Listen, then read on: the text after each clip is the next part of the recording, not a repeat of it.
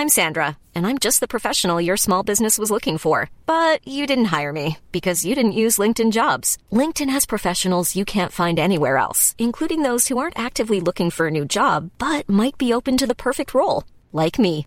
In a given month, over 70% of LinkedIn users don't visit other leading job sites. So if you're not looking on LinkedIn, you'll miss out on great candidates like Sandra. Start hiring professionals like a professional. Post your free job on linkedin.com/people today. Werbung in der Man Cave. Heute mit was ganz Speziellem für Comic-Fans, denn es gibt eine neue App in Deutschland. Quasi die erste All-You-Can-Read-App auf Deutsch und das ist Swoosh. Und in Swoosh habt ihr quasi hunderte von Comics, ja, über 900 Comic-Titel vereint in einer App und könnt jederzeit darauf zugreifen. Jetzt werdet ihr sagen, was sind es denn für Comics? Na, es sind Comics von unter anderem Panini, ja, also die ganzen Star Wars Sachen, sehr viel von DC, Batman, Superman, Wonder Woman und so weiter und so fort. Game of Thrones, The Witcher, Cyberpunk, Avatar und noch ganz viel andere kleine und große Franchises. Und, und das finde ich halt besonders knusprig, es sind Sachen von Egmont drin. Denn Egmont, das macht, die machen diese ganzen lustigen Taschenbücher, das Mickey Mouse Magazin, Lucky Luke, also ganz viele Sachen aus der Kindheit, die wir auf jeden Fall kennen und damals geliebt haben, gibt's quasi jetzt alle zusammen. Ihr müsst euch nicht mehr diese, ne, ihr kennt das noch von lustigen Taschenbüchern früher, dieses, ich will die ganze Rückenwand haben und dann hat man da tausende von lustigen Taschenbüchern gehabt, damit man irgendwie dieses Rückenmotiv aneinander stellen konnte. Das braucht ihr jetzt zwingend nicht mehr, ja, das braucht ihr nicht mehr in eurem Wohnzimmer mit äh, Ende 30, sondern es reicht im Hosentaschenformat und deswegen kann ich euch Swoosh wirklich sehr, sehr, sehr empfehlen, wenn ihr sagt, ey, ich habe einfach Bock wieder Comics zu lesen auf meinem Tablet, auf meinem, auf meinem Smartphone. Ladet euch die App runter und macht es einfach. Es ist wirklich, äh, spielt einfach. Ich habe selber auf dem Handy und ich finde es wirklich, ich finde wirklich super, weil ich so selten Comics in die Hand nehme, aber das finde ich einfach richtig, richtig nice. Wenn ihr jetzt sagt, ich bin interessiert, dann schaut auf jeden Fall bald rein, denn es gibt jetzt gerade noch ein Angebot, das gilt bis Ende September bei denen auf der Seite. Da kriegt ihr quasi drei Monate zum Preis vom einen, nämlich für 9,99 Euro. Danach kostet es regulär 9,99 Euro. Oder es gibt auch noch ein Jahresabo, das kostet 99,99. Das ist auch ganz nice. Schaut gerne mal vorbei auf swoosh.de slash mancave. Ich find's mega. Ich habe selber auf dem Handy drauf. Hab richtig, richtig Bock drauf, mal wieder ab und zu mal einen kleinen Comic zu lesen. Und hey, äh, vielleicht habt ihr einfach mal wieder Lust, euch in alte Geschichten aus Entenhausen, aus der Kindheit zu begeben. So, das war's auch schon von mir. Jetzt geht's weiter mit der Man Cave. Tschüssi.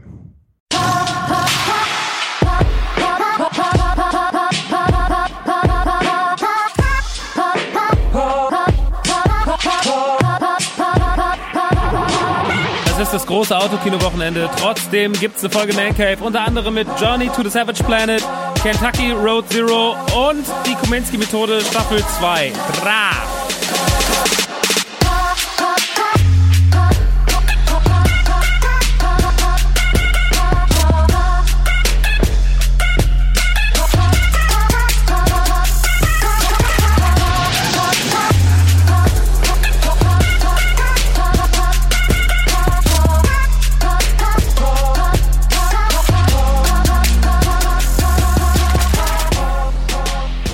Null sechs Und damit herzlich willkommen bei der neuen Folge Die Man Cave. Heute wieder mit einem normalen Intro. Nicht mehr mit dem großen Musical-Intro aus der letzten Folge. Aber freut mich, dass ihr damit so viel Spaß hattet. Ähm, und dass ihr so, es so toll fandet. Viele haben mich gefragt, ob der Song nochmal rauskommt. Ähm, natürlich kommt er nicht raus. Äh, zum einen, weil nein und zweitens äh, kein Bock. Das ist oft Gründe in meinem Leben. Max, nein, warum? Kein Bock. Okay, cool. Nee, tatsächlich ist das nicht möglich, äh, weil das auch ein Instrumental ist aus einem anderen Musical und sowas. Das kannst du da nicht machen. Das kannst du mal so da äh, für einen Gag raushauen, aber nicht verkaufen oder, oder streamen wird schwierig. Deswegen, das machen wir nicht. Ähm, diese Ausgabe ist so ein bisschen eingeschoben tatsächlich. Nicht, weil ich äh, nicht, weil ich äh, keine Folge machen wollte, aber es ist gerade die Autokino-Woche, beziehungsweise es ist jetzt gerade der Autokino-Event Freitag. Heute Abend geht es los. Das heißt, ich sitze jetzt hier gerade schon eigentlich ready und muss in äh, vier Stunden schon drüben sein im Ludwig-Theater und muss dann da das erste Mal performen, weil wir haben das große Autokino-Wochenende. Für die, die nicht wissen, was im Autokino ist, im Autokino ist ein Podcast, Der heißt im Autokino, weil wir da früher im Auto rumgefahren sind und haben Filme besprochen. Inzwischen fahren wir nicht mehr rum, machen aber weiterhin diesen Podcast und äh, kriegen es inzwischen sogar ganz ordentlich hin, gute Reviews zu machen. Das mache ich zusammen mit meinem geschätzten äh, Kollegen und einem meiner besten Freunde, Chris Nanu. Und ähm, dieser Podcast feiert jetzt äh, zum vierten Mal das Autokino Late Night Event in Aschaffenburg. 2017 hat das Ganze angefangen. Wir haben immer irgendwelche Gäste da. Wir besprechen sehr humoristisch das letzte Filmjahr. Und ähm, ja, dieses Jahr ist es wieder soweit, dieses Mal zum vierten Mal. Und ich bin gespannt, wie die Leute es äh, finden werden und was die Leute so, was die Leute so ähm, sagen werden. Wir haben wieder auf jeden Fall viel vorbereitet und ich habe auf jeden Fall große Lust, äh, später auf die Bühne des Stadttheaters zu gehen, beziehungsweise dann morgen. Ähm, wenn ihr diese Folge hier hört, dann seid ihr, also wenn ihr ganz, ganz, ganz, ganz tapfer seid, dann hört ihr die noch und äh, lauft dann schon quasi rüber ins Ludwig-Theater, aber die meisten von euch werden die wahrscheinlich erst danach oder währenddessen, also nicht währenddessen hoffentlich, aber danach irgendwann hören. Und deswegen, ähm, ja, aber falls ihr noch Lust habt, äh, morgen Abend oder Samstagabend spontan ins Stadttheater zu kommen, gibt es immer noch die Möglichkeit, über Dritte, die ihre Karten verkaufen. Es sind immer noch ein paar, ich glaube immer noch so fünf, sechs Karten kursieren, äh, die momentan jetzt auch irgendwie aufgrund der Spontanität nicht mehr weggehen. Hm, könnt ihr euch noch eine Karte sichern, wenn ihr Lust darauf habt. Aber ähm, dazu irgendwann mehr. Ähm, beziehungsweise reden wir dann im Autokino ausführlicher drüber, im, im Autokino-Podcast. Jetzt aber erstmal zur Man Cave. Ähm, das mache ich hier immer alles alleine. Ich möchte erstmal noch eine Sache anmerken. Ähm, ich mache ja, ab und zu muss man darauf hinweisen, dieser Podcast ist jetzt auch schon 18 Folgen lang. Wir streamen regelmäßig ähm, und es gibt immer von allen Seiten die Möglichkeit zu supporten. Das ist immer schön. Ab und zu muss man darauf nur hinweisen, sonst vergessen es die Leute. Natürlich könnt ihr immer noch gerne euren Sub, euer Twitch Prime auf äh, meinem äh, auf meinem Twitch-Kanal lassen, twitch.tv slash die Mancave. Äh, Twitch Prime habt ihr in der Regel, wenn ihr einen Amazon Prime-Kanal habt, dann könnt ihr einmal im Monat ein Abo vergeben, da bekommt dann der, für den ihr, äh, den ihr mögt und den ihr äh, den ihr supporten wollt, der kriegt dann irgendwie 2,50 Euro oder sowas in dem Monat. Und äh, ihr müsst dafür überhaupt nichts zahlen. Äh, das wird einfach, das ist dann so, das ist sozusagen eh in eurem Amazon Prime drin. Ihr habt das eh jeden Monat. Also ihr zahlt das eh jeden Monat mit. Und das könnt ihr dann einmal im Monat äh, vergeben. Oder ihr könnt auch ein normales Abo dalassen. Oder ihr könnt auf patreon.com slash die Man Cave diesen Podcast, dieses Projekt direkt unterstützen. Aktuell haben wir da ähm, ein ordentliches Sümmchen, haben da eine gute Community am Start. Ihr kriegt dann auch Zugang zum Discord. Äh, ihr könnt Folgen im Early Access 24 Stunden vorher hören und ihr könnt einfach dieses Projekt unterstützen, wenn es euch denn Spaß macht. Und ähm, ab und zu muss man darauf hinweisen, weil Support hält natürlich Projekte am Leben. Und die große Frage ist, äh, weil ich mich ganz gerne im Patreon da ein bisschen breiter aufstellen lassen würde, würde ich gerne ähm, ein Projekt oder eine, ein, ein Format, was ich einmal im Monat mache, noch dazu buchen, äh, also noch dazu anbieten, so dass auch ein bisschen Anreiz ist, dass ihr sagt, okay, für mich lohnt sich Patreon bei die Man Cave wirklich, weil ich krieg noch ein zusätzliches Format und deswegen wollte mich würde mich interessieren, am besten unter diesem Post ähm, auf Instagram, ähm, auf dem Man Cave Kanal instagram.com slash die Man Cave da könnt ihr gerne mal unter das Cover dieser Folge, Folge 18, könnt ihr mal drunter schreiben, was für ein Patreon-Format ihr interessant findet. Das würde mich interessieren. Tatsächlich, oder ob ihr eine Idee habt oder sonst irgendwas. Es sollte immer realistisch angedacht sein. Das ist natürlich, wenn ihr sagt, ja, viele Gäste oder sowas. Ich ähm, plan nicht so gern mit Gästen, weil das mir zu sehr unsicherer Faktor ist. Also es muss ein Format sein, was im besten Fall mit einem Gast funktioniert, aber im schlechtesten Fall auch ohne einen Gast. Ähm, und gehen wir mal immer davon aus, dass es eher schwierig wird, zeitlich einen Gast zu organisieren. Aber wenn man sagt, so, okay, pass auf, mach doch mal Review zu, zu Klassikern oder zu Trash-Spielen oder keine Ahnung, dann, dann ist das auf jeden Fall weitaus realistischer. Gut, da könnt ihr gerne Ideen abgeben und jetzt machen wir gar nicht lange rum, weil heute ist noch viel zu tun. Ich muss heute ein bisschen was arbeiten. Ähm, heute haben wir, habe ich drei Themen mitgebracht, weil es ist ja gerade immer noch Januar, Februar. Die meisten Games kommen jetzt erst im Mai, März raus, die großen Titel, Ori, Doom etc. Das kommt jetzt alles erst März, April raus. Resident Evil 3 kommt. Ähm, deswegen ist gerade nicht so viel los, ein bisschen Flaute. Das ist aber auch ganz gut, weil so fallen Spiele besser auf, wenn mal was da ist, was irgendwie besonders ist. Und aktuell gibt es da zwei Spiele, die mir jetzt besonders aufgefallen sind. Das eine ist mir aufgefallen wegen seiner wahnsinnig guten Kritiken und das andere ist mir aufgefallen wegen seinem wahnsinnig äh, interessanten Look.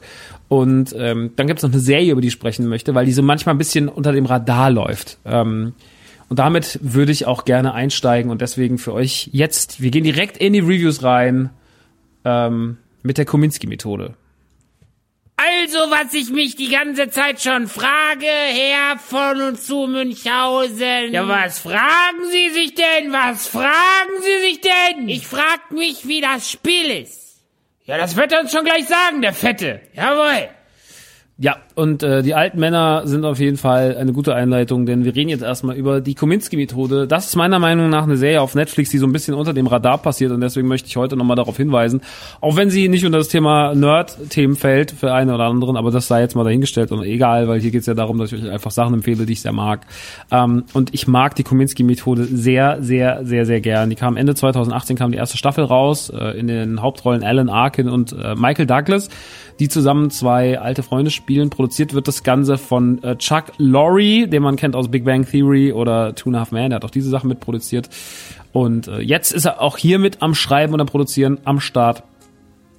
Und im Gegensatz zu den eben genannten Serien ist das aber keine, äh, keine Sitcom, sondern es ist eine sehr trockene, ähm, Tragic Comedy Serie mit einem sehr, sehr, sehr großartigen Michael Douglas, der sich ein bisschen selber spielt, sich selber parodiert und einem sehr, sehr wunderbaren, äh, abgefuckten ähm, Alan Arkin.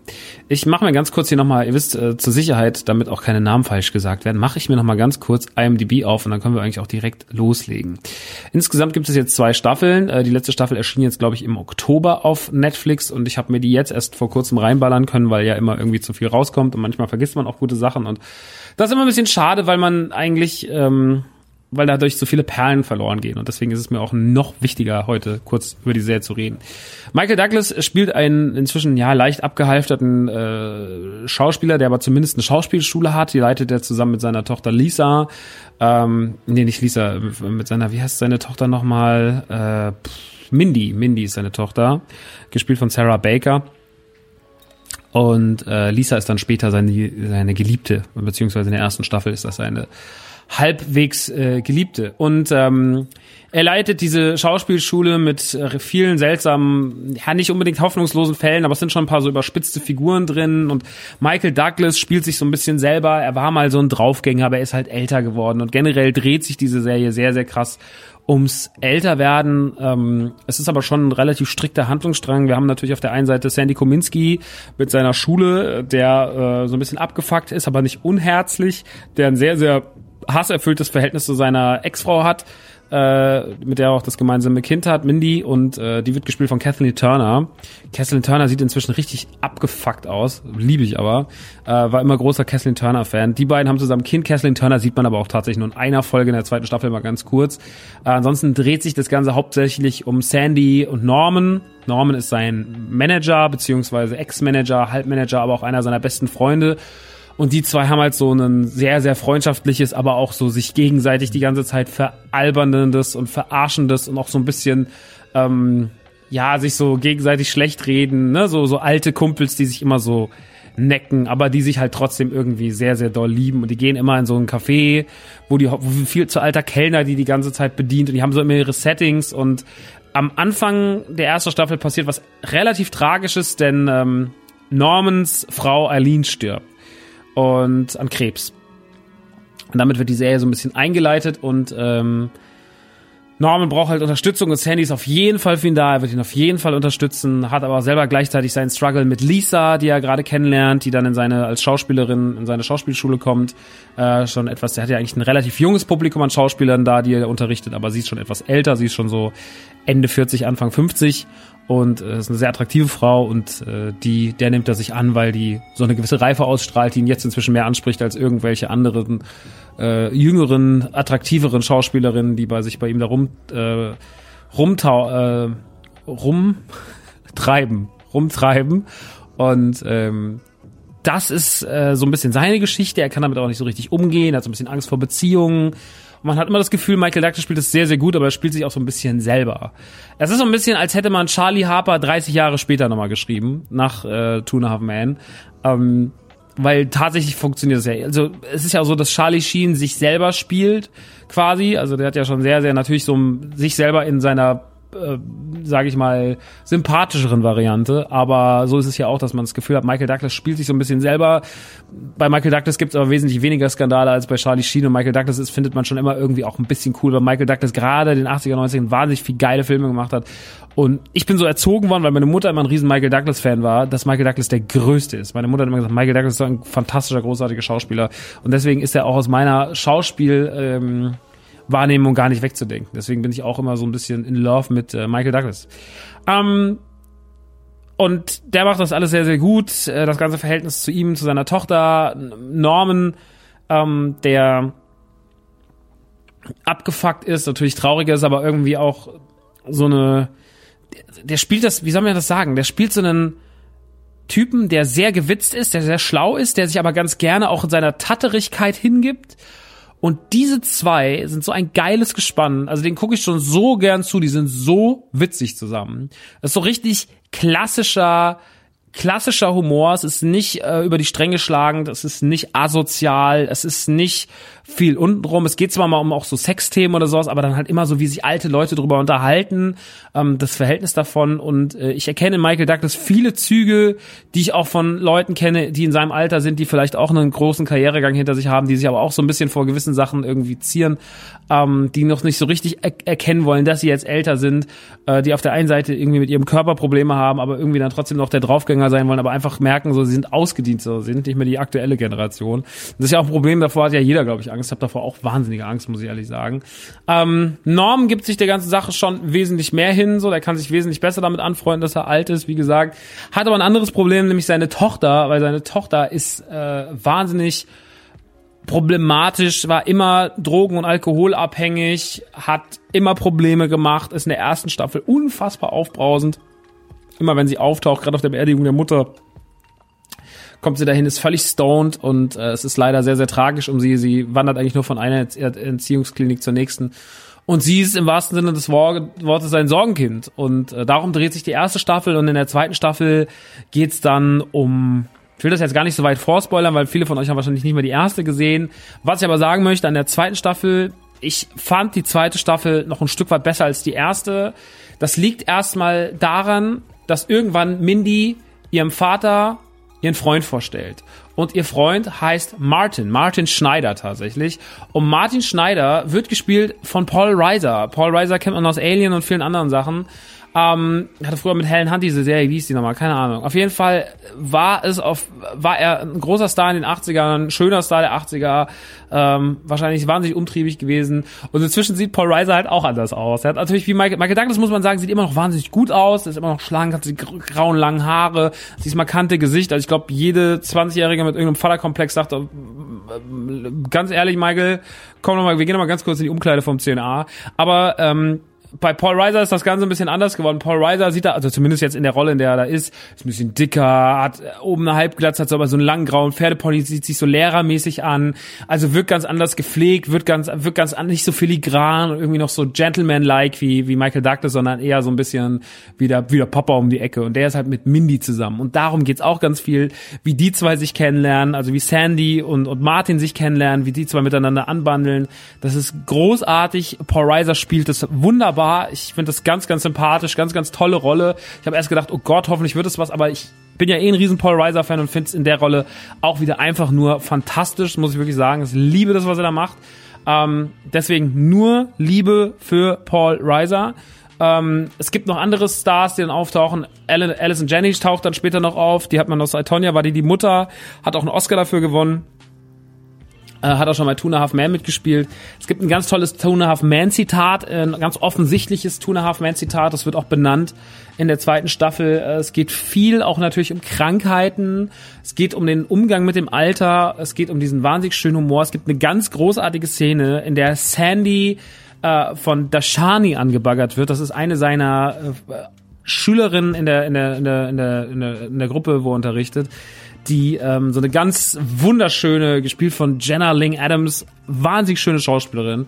Und die baggert ihn so richtig heftig an, sagt, ja, willst du nicht vorbeikommen? Ich mache dir irgendwie so einen Spinatauflauf und bla bla bla. Und, äh, und er sieht, und man hört mal seine Gedanken, während er sie anguckt. Und ähm, er denkt die ganze Zeit so, Mann, früher hätte ich dich einfach nur gefickt, bis ich nicht mehr darauf hätte können. Und heute, ich bin einfach nur noch müde, ich habe keinen Bock, so ich bin so müde von euch Weibern. Wenn ich dich jetzt bums, weil ich habe 500 Probleme, so ist immer mit Frauen wie dir und so weiter und so fort. Und das ist richtig, richtig, richtig nice. Ähm, das ist eine großartige Szene. Ähm, und generell ist die zweite Staffel noch mal besser. Deswegen von mir an dieser Stelle wirklich mal ein kleiner, schöner Tipp für Netflix, äh, den vielleicht nicht jeder auf dem Schirm hat, zwischen den ganzen Riesenserien, die da die ganze Zeit rauskamen. Äh, jetzt kam ja Witcher raus, jetzt kam ja Locky und Key raus, äh, Stranger Things und so weiter und so fort. Sind doch alles tolle Serien, wollen wir nichts dran sagen, aber manchmal gehen dann so kleine Sachen ein bisschen unter und Kominsky-Methode ist meiner Meinung nach eine der Serien, die da runterfällt. Ähm, genauso wie Tucker und Bertie, aber über Tucker und Bertie werde ich wann anders reden, weil da bin ich noch nicht ganz durch mit der Staffel. Äh, das heben wir uns für einen anderen Zeitpunkt auf. Aber das ist auch eine Serie, die ist von den Bojack Horseman machen. Die wurde auch schon wieder abgesetzt nach einer Staffel. Was meiner Meinung nach eine Frechheit ist, aber ich werde euch mal zu einem anderen Zeitpunkt erklären, warum ich die trotzdem für sehenswert halte und warum ihr diese Staffel auf jeden Fall gucken solltet. Gut, ähm, kommen wir aber jetzt weg von äh, der Serie die, äh, wir haben einen großen Oscar-Podcast gemacht, deswegen werde ich ja auch nicht zu den Oscars reden, über die Oscars reden. Ich habe sie natürlich geguckt. Äh, ich habe auch viele Filme gesehen im Vorfeld. Parasite fehlt mir immer noch, was eine absolute Schande ist, ich weiß es. Aber so ist es halt, manchmal kann ich alles gucken. Ähm, deswegen würde ich ans Kino, äh, Fernsehen und Co. Äh, Thema einen Haken dran machen, würde nochmal auf zwei Spiele eingehen. Äh, denn es sind auch noch zwei Spiele rausgekommen auf Konsole. Ihr wisst, ich bin äh, Konsolenspieler in erster Linie. Ich bin ein Singleplayer-Spieler und ich freue mich über jedes Spiel. Gerade in großen Flauten wie jetzt freue ich mich über schöne Spiele und oh mein Gott, was hatte ich einen Spaß mit folgendem Titel Journey to the Savage Planet. Ein Spiel von den Typhoon Studios, äh, die 2017 gegründet wurden und deren erstes großes Spiel quasi Journey to the Savage Planet ist, rausgekommen ist über 505. Und im Endeffekt ist es so ein bisschen das Spiel, was ich mir immer gewünscht habe von Titeln wie No Man's Sky oder ähm, wie heißt das hier, Mission Mars oder was? Wie hießen dieses eine so Landing on Mars? Keine Ahnung. Es gibt ja immer wieder so Spiele, wo man auf fremde Planeten kommt und muss die erforschen und muss so ein bisschen farmen und keine Ahnung und mir ist das immer alles zu kompliziert. Ich finde das alles immer schön, aber mich persönlich sprechen diese Titel nicht an, weil sie mir zu offen sind, weil mir da zu viel Filigranes passiert, weil sie mir zu wenig Story erzählen, weil sie mir dann einfach, mir gehen die dann schnell auf den Sack. Und das ist immer ein bisschen schade, weil ich glaube, dass diese Spiele auch alle irgendwie großartig sind, aber mich persönlich spricht es halt nicht an. Und ich habe immer Lust gehabt auf einen Titel, der eine Story ein bisschen erzählt, aber mit Charme und man halt auf einen fremden Planeten kommt und muss den erkunden. Und der hat dann halt Elemente, die irgendwie Sinn machen, aber man verfolgt auch einen Handlungsstrang. Und Journey to the Savage Planet ist jetzt ein Titel, der gerade so ein bisschen Beachtung bekommt, weil halt auch gerade nicht viel los ist. Also das ist auch der, das Glück des Titels, dass gerade gar nicht viel los ist und ganz, ganz viele Leute feiern den Titel inzwischen richtig ab. Und auch ich habe natürlich, äh, nachdem ich mir Videos dazu angeguckt hatte, richtig, richtig Bock drauf. Ich hatte schon im Vorfeld Bock drauf, aber ich habe dann auch direkt, als ich wieder jetzt da war und ein bisschen Zeit hatte, den Titel eingelegt. Und was hat er mich gefressen über ein paar Tage hinweg?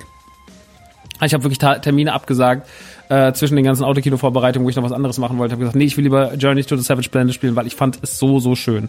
Was ist die, was ist die Geschichte? Ihr landet, äh, ihr seid ein, ein, ein von einem Großkonzern. Ich muss jetzt nochmal gucken, wie der Großkonzern heißt. Ich kann es euch ganz kurz sagen, äh, für die vollständig äh, wieder halber. Warte mal kurz, ich äh, guck mal hier ganz kurz mal die Seite auf, dann wisst ihr es. Steht nicht drin, aber dann ist es auch gut. Ist auch scheißegal. Ihr werdet von einem, von einem Konzern, der so ein bisschen, das, der so ein bisschen auf Weltallerkundung ist, werdet ihr auf äh, einen Planeten geschickt. Der hat einen ganz trockenen Namen, irgendwas K272X, was weiß ich, irgendwie ein Planet. Da werdet ihr hingeschickt, ihr landet mit so einem ähm, sehr, sehr großen Raumschiff und es fängt schon alles sehr humoristisch an. Es ist sehr, sehr lustig geschrieben. Das Spiel hat so stellenweise in seiner Story manchmal so einen fast schon South Parkigen Humor, kann man schon fast sagen. So ein bisschen so drüber, bisschen, bisschen Idiocracy, bisschen South Park, bisschen, ähm, aber nur was so diese Zwischensequenzen angeht. Ansonsten ist das Spiel relativ nett und nicht so böse und auch nicht sarkastisch, sondern eigentlich nur in diesen Videosequenzen.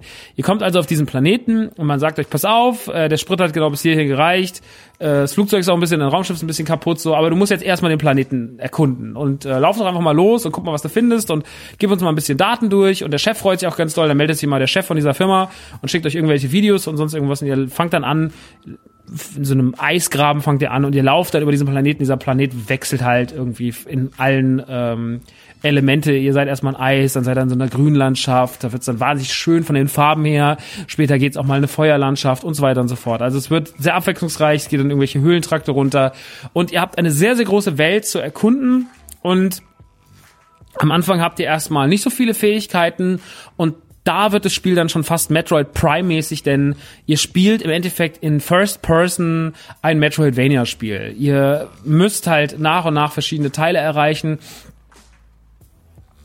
eure Skills erweitern und dann kommt ihr auf diesem Planeten immer, immer weiter und findet immer mehr Teile, die euch helfen, ähm, euch selber zu pimpen, euren Auf Anzug zu pimpen. Also ihr kriegt immer mehr Fähigkeiten.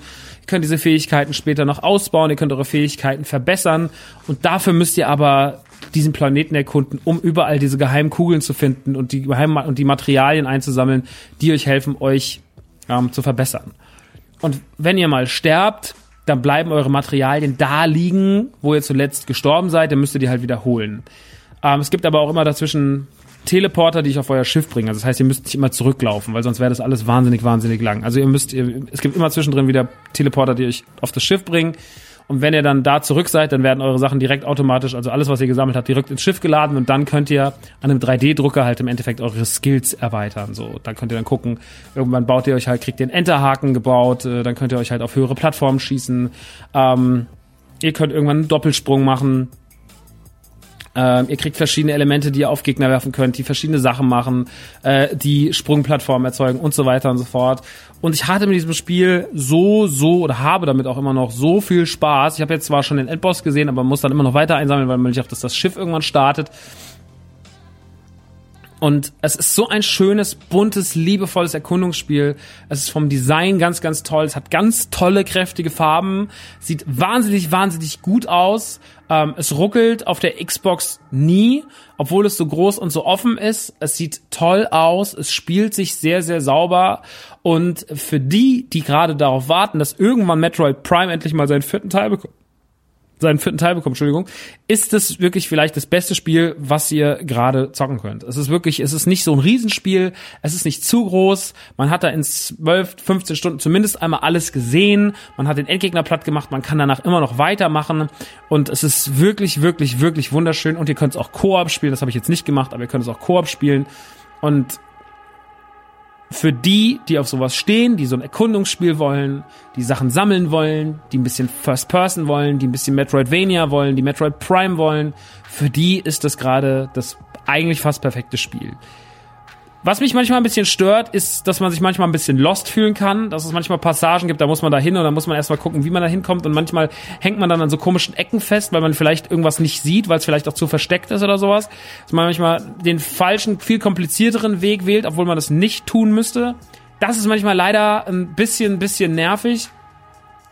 Aber das ist äh, verkraftbar.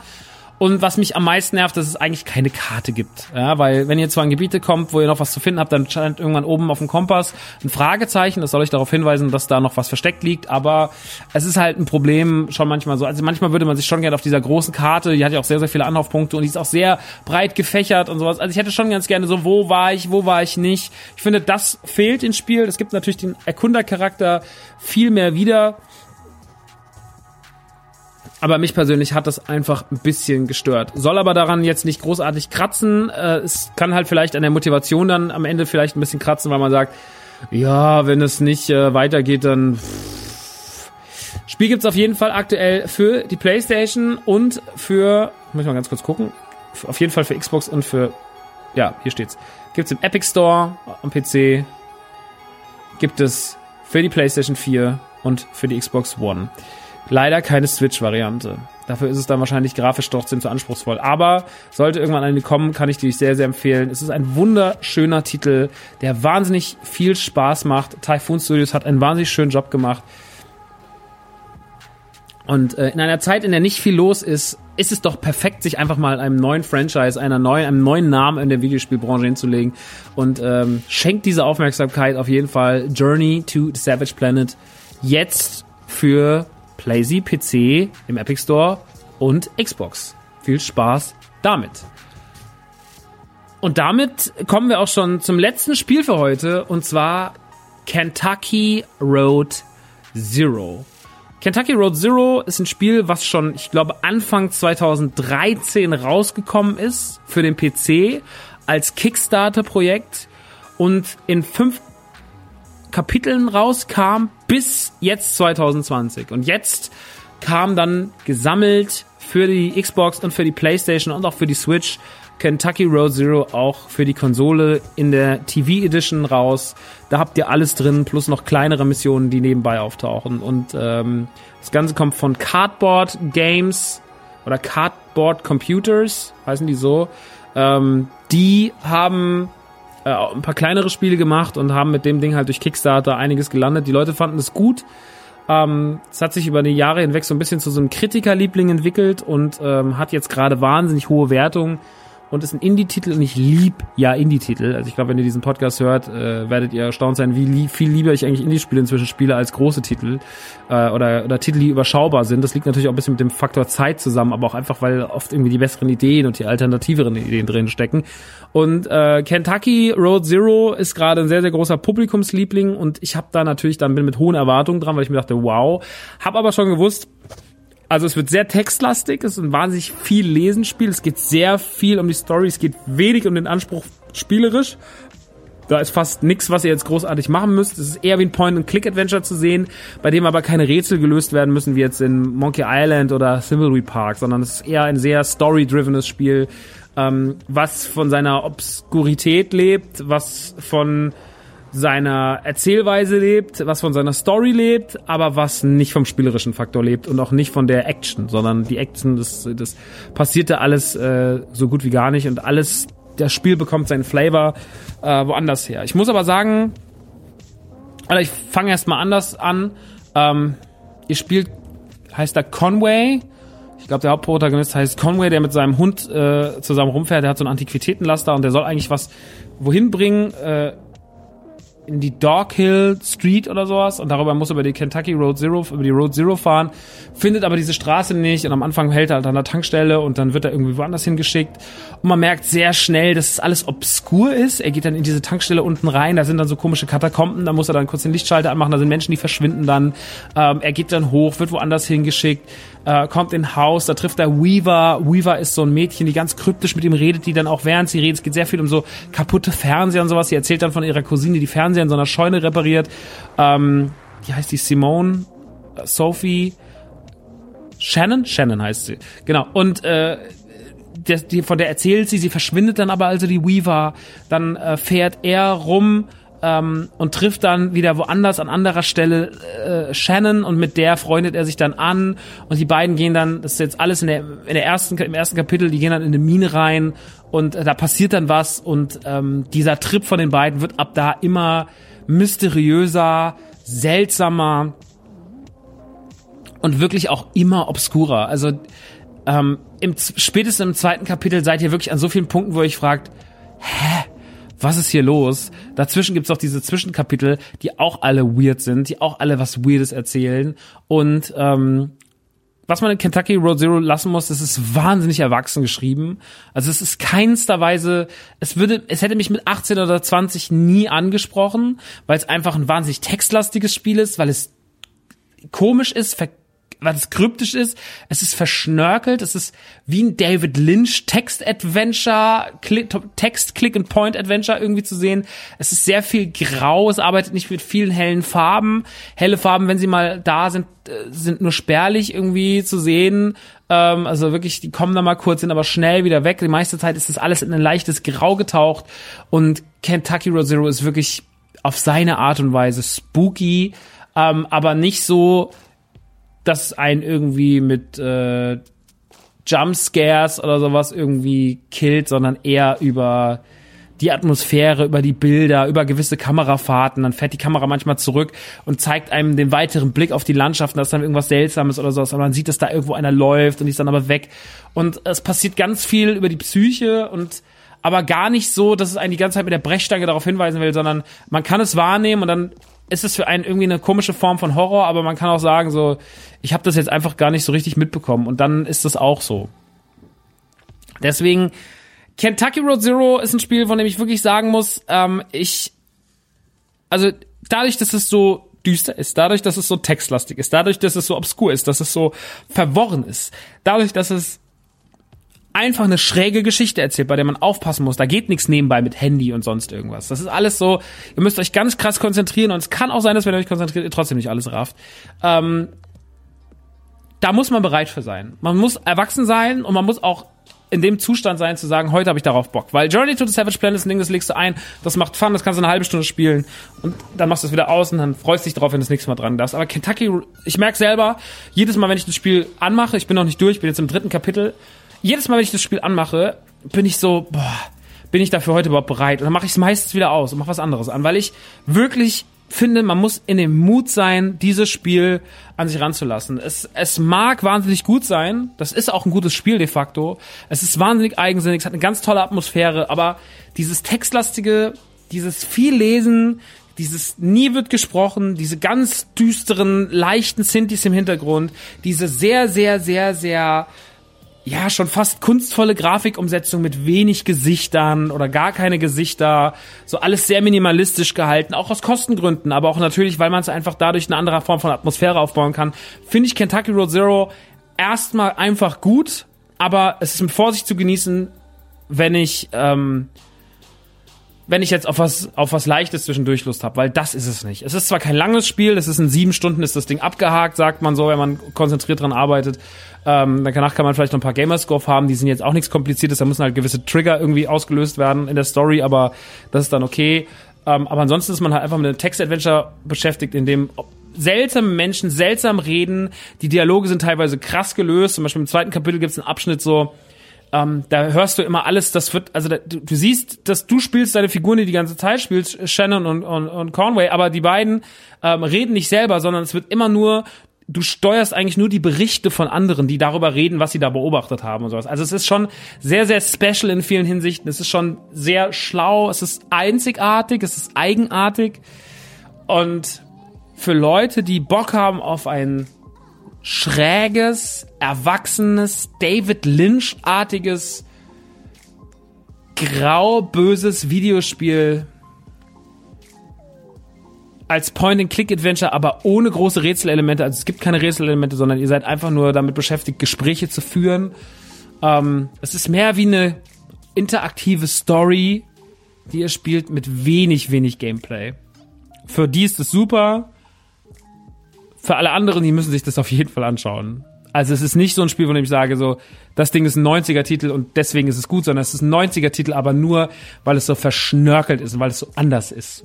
Ähm, und ich bin dafür nicht immer ready, sage ich ganz ehrlich. Deswegen finde ich's gut, aber mich nervt's auch teilweise. Mich nervt's einfach so, so, so viel Text zu lesen manchmal. Da habe ich einfach Videospiel ist ja oft auch ausschalten.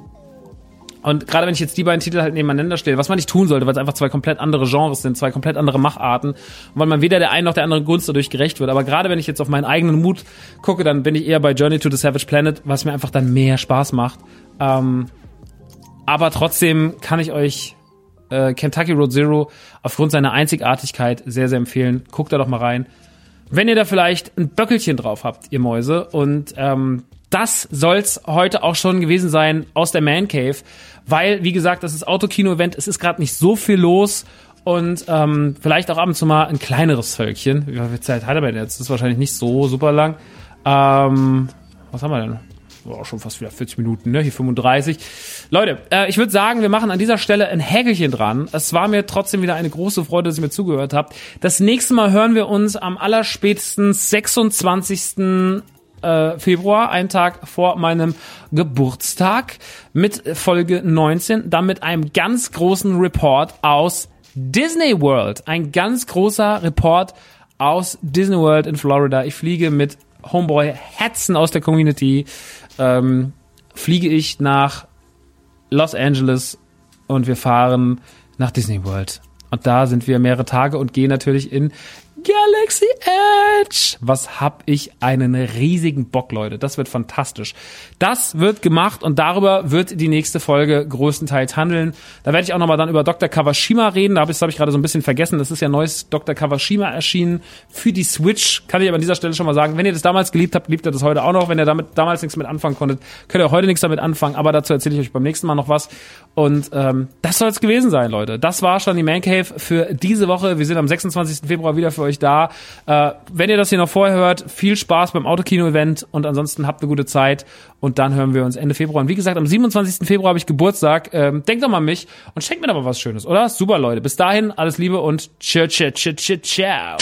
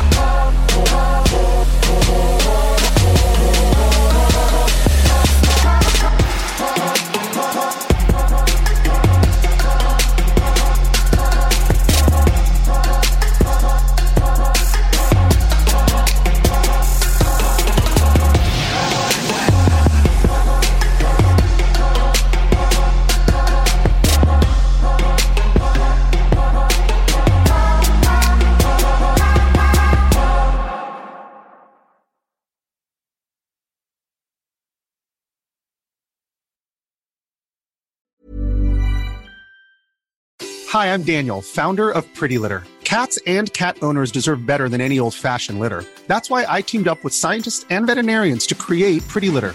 Its innovative crystal formula has superior odor control and weighs up to 80% less than clay litter.